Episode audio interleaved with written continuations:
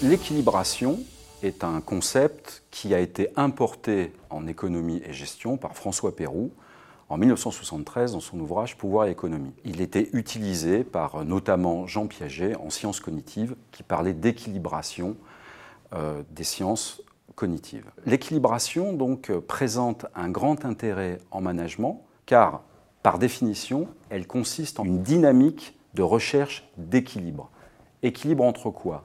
Équilibre au niveau des organisations et des entreprises entre les dimensions sociales, satisfaction des personnes au travail, environnementale, au niveau des externalités de l'entreprise et de l'organisation sur son environnement, et bien entendu économique, respect du budget dans les organisations publiques et création de valeur économique dans les entreprises privées. On se rend compte ainsi qu'au niveau stratégique et au niveau managérial, finalement, le rôle fondamental d'un manager, d'un dirigeant, c'est de rechercher en permanence une équilibration, c'est-à-dire le meilleur équilibre possible entre les variables économiques, sociales et environnementales.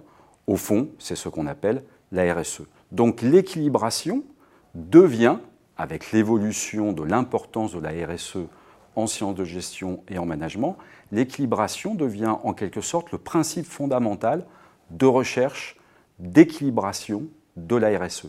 Le problème, c'est que l'équilibration n'est pas naturelle dans les entreprises et les organisations, elle demande à être construite périodiquement et régulièrement. Comment? Eh bien au travers de négociations de proximité permanentes entre, disons périodiques, entre le manager et ses équipes, entre les dirigeants et sa direction, pour, chemin faisant, chercher le meilleur équilibre possible entre les variables environnementales, économiques et sociales de la performance.